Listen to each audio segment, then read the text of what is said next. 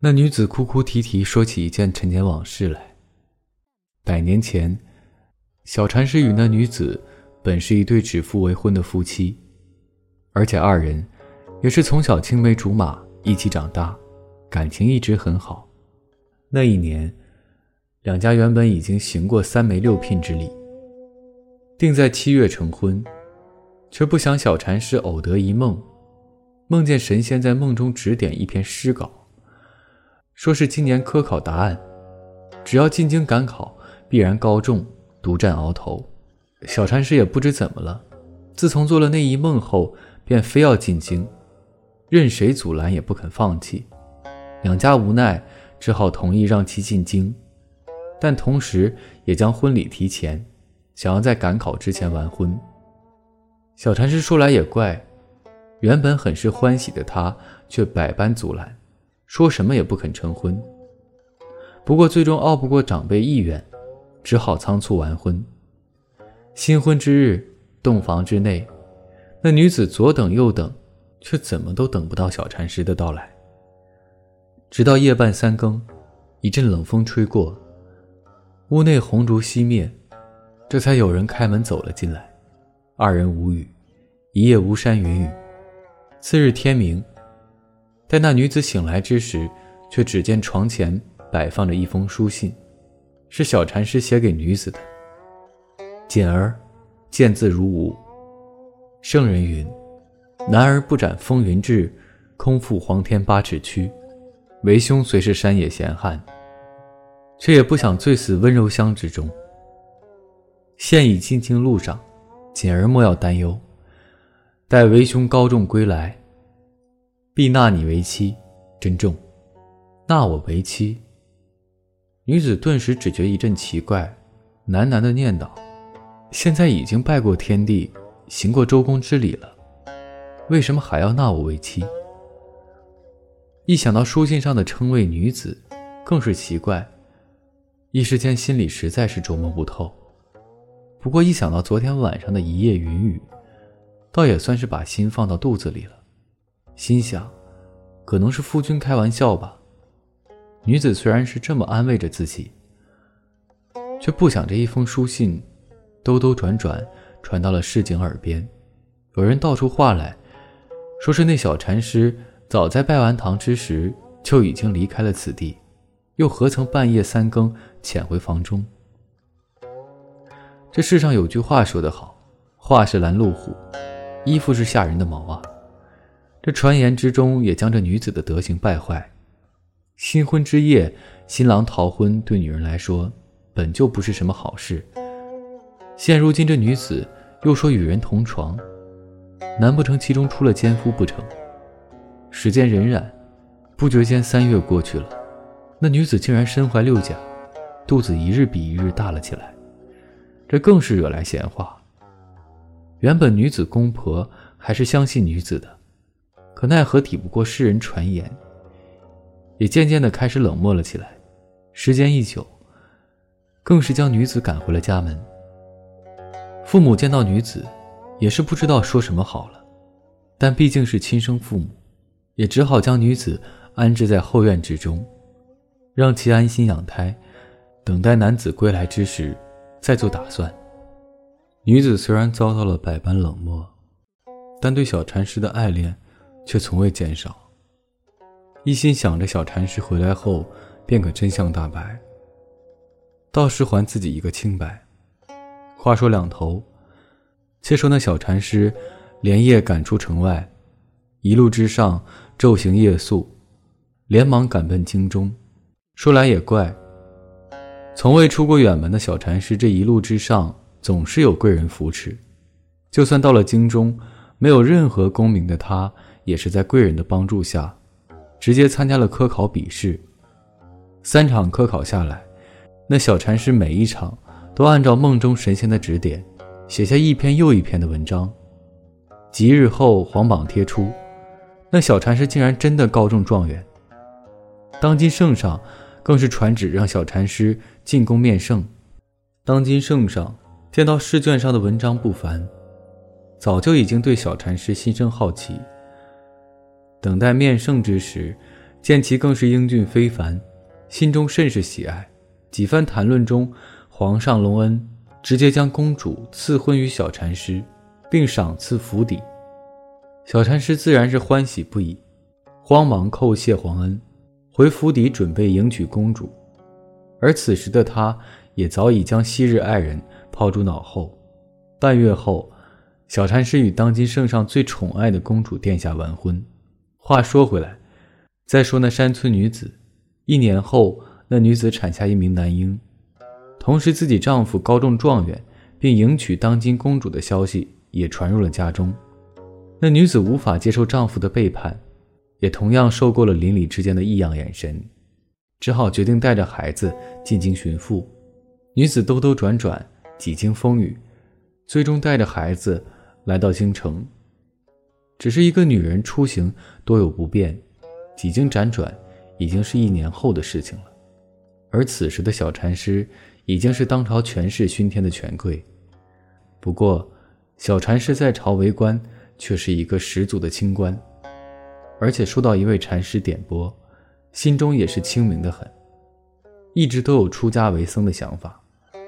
而那女子来驸马府门前，却被门前家丁驱赶。那女子没了办法，只好一封状纸告到了当今圣上面前。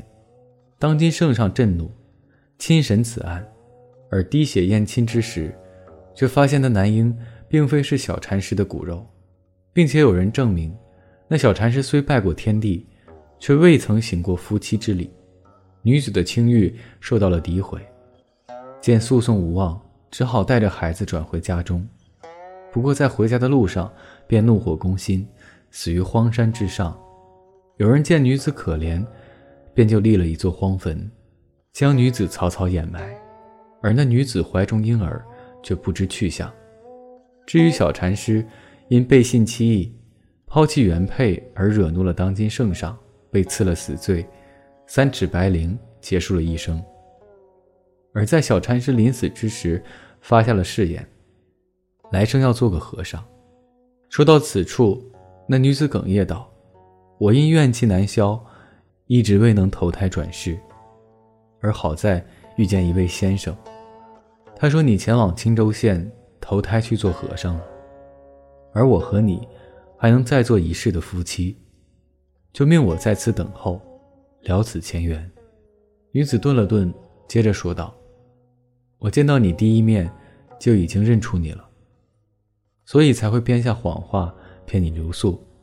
这也是我为什么能说出你是青州县和尚的原因。”此时的小禅师倒也冷静了不少，接着问道：“那员外夫妇又是怎么回事？他们二人本是深山修行的一对狐仙。”机缘巧合，在我坟头住了下来。几次交谈之后，见我是个苦命人，就处处关照于我，并且帮我和你再做夫妻。那那个孩子最后去往何处了？究竟又是何人之子？小禅师接着问道。女子摇了摇头说：“这我也不清楚。不过那位道长却告诉我，那孩童来历不凡，只是错投我的腹中。”那女子说完，小禅师想了想，也觉得奇怪，只好不再去问，而是反问道：“那既然不是你射我真阳，那我的身体为何会变成这个样子？”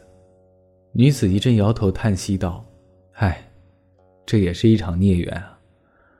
我虽与你有一世的夫妻之缘，可你这一世却与我佛有缘，而你又在佛前立誓。”如今违背誓言，自然是报应临头。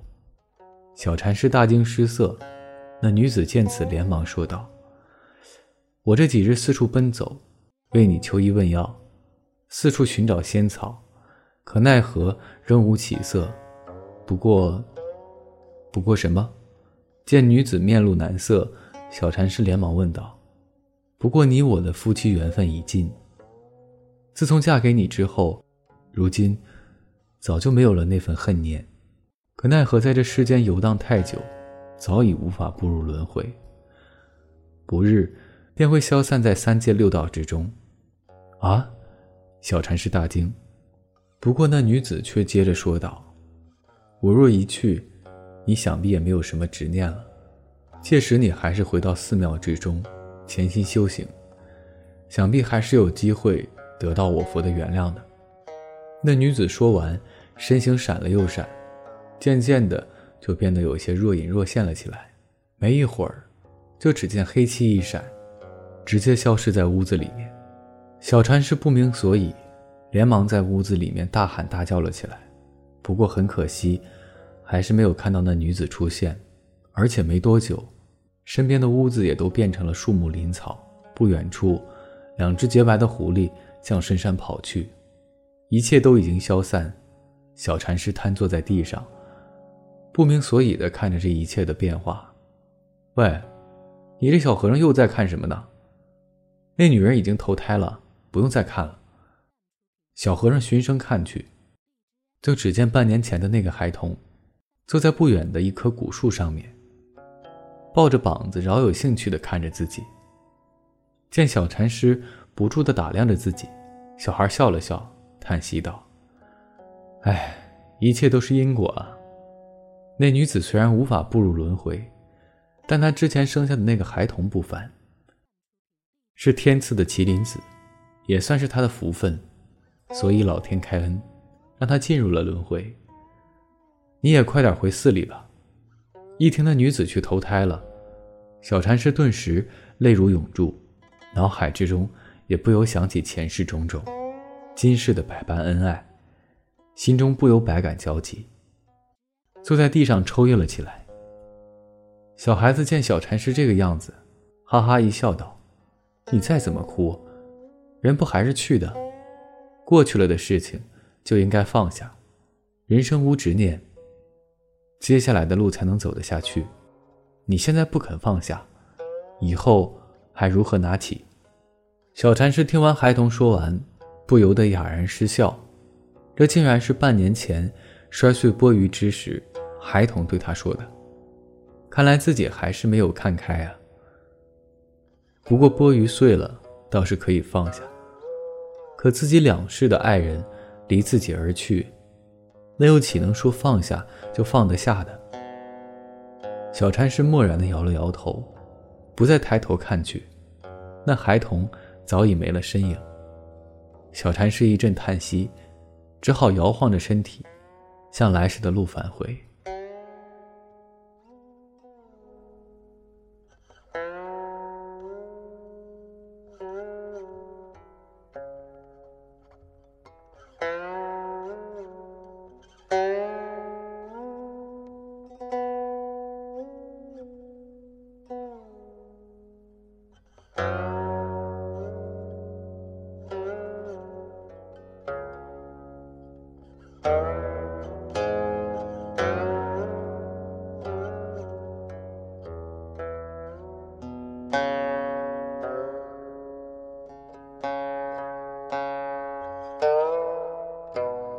Uh...